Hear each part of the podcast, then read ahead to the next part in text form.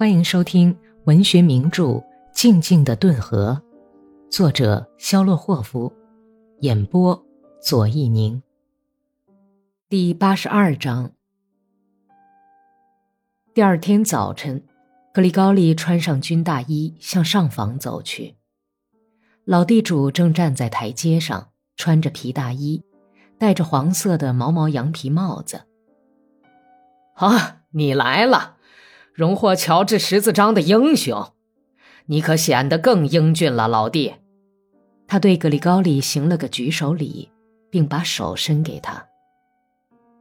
能多住些日子吗？两个星期，大人。我们把你的女儿埋葬了，可惜呀，真是可惜。格里高利没有作声。叶夫盖尼一面戴手套，一面走到台阶上来。格里高利，是你啊？你这是从哪儿来的呀？格里高利眼前突然一阵黑，但是他笑了。从莫斯科回来休假，这可太好了。你的眼睛受伤了是吗？是的，我听说了。他出戏的多么英俊呢！啊，爸爸。中尉向格里高利点了点头，转脸朝着马棚喊道。尼基机器，给我套车。老成持重的尼基基奇套好了车，很不高兴的斜眼看着格里高利，把灰色的老走马牵到台阶边上来。地上结了一层薄冰，马车轮碾过时发出沙沙的响声。老爷，看在过去我们主仆的情谊上，您肯答应我给您赶一次车吗？格里高利逢迎的微笑着向叶夫盖尼请求说：“可怜虫，一点儿也没有怀疑。”格里高利心里想，而叶夫盖尼满意的笑了笑，眼睛在假比眼镜里闪动了一下。“好吧，请，那咱们就动身吧。”“你这是干什么？刚刚到家就把年轻的妻子扔下？难道你不想念她吗？”老地主慈爱的笑着说道：“格里高利大笑起来，老婆不是狗熊，不会逃到树林子里去的。”他坐到车夫座上，把鞭子掖到座位下面，理了理缰绳。“哎，我就再给您赶一次车，也不该你尼古拉耶维奇。赶吧，我会多给你赏钱的。太感谢您了。”而且我还要特别感谢您对我的阿克西尼亚的照顾，养活他，给他赏钱。格里高利的声音突然断了，中尉心里产生了不祥的怀疑念头：莫非他已经知道了？算了吧，我也太神经过敏了，他怎么会知道？绝不可能。他把身子向后背上一靠，点上了一支烟。快点回来！老地主在他们身后喊道：“车轮下面扬起了阵阵的冰花。”格里高利用缰绳勒了一下走马的嘴唇，他便狂奔起来。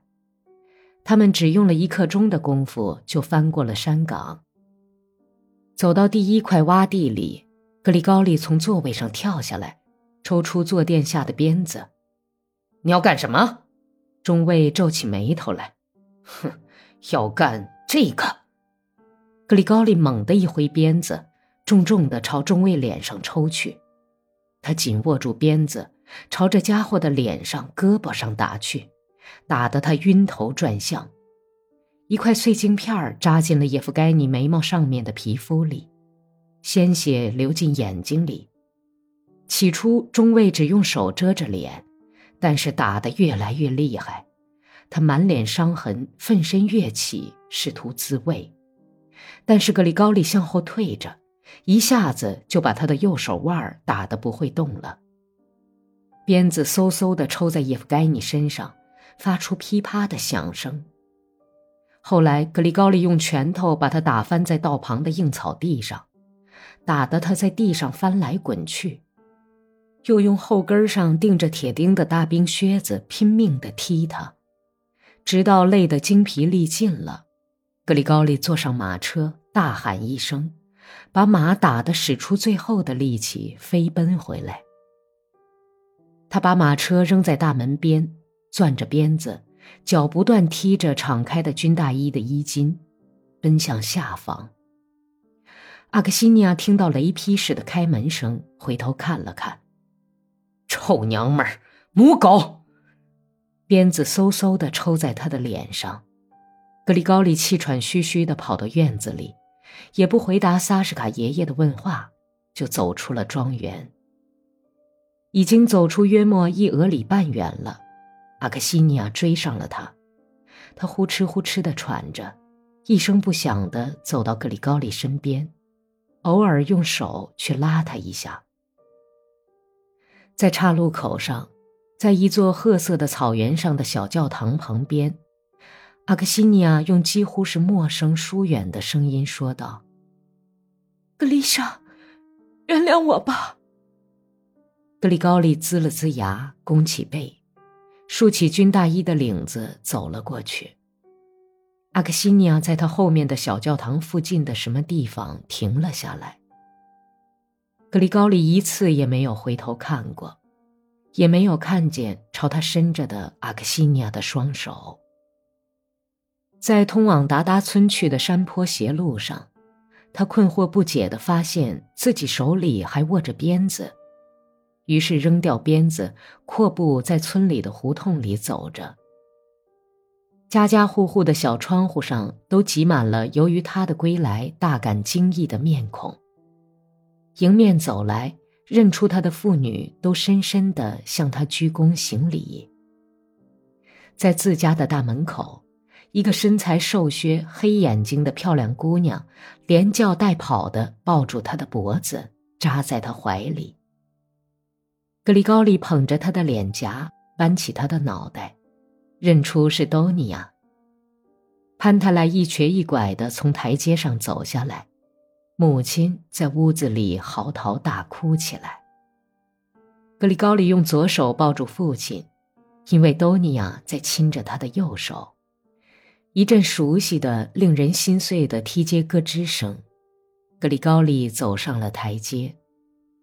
显得老了很多的母亲，像小姑娘一样清洁地跑过来，眼泪打湿了军大衣的纽扣孔。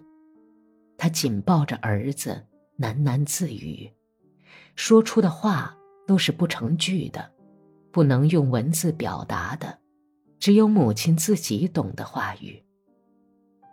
娜塔莉亚为了不倒下去，手扶着门，面色苍白，站在门洞里。痛苦的笑着，他经受不住格里高利投来的匆促的心慌意乱的目光，瘫倒在地上。夜里，潘泰莱捅捅伊利尼奇娜的腰，小声说道：“哎，你偷偷去看看，他们是不是睡在一块儿呢？我给他们俩铺在一张床上。你去看看，去看看。”伊利尼奇娜隔着门缝向内室窥视了一下，就回来了。睡在一块儿呢。哎呦，可好了！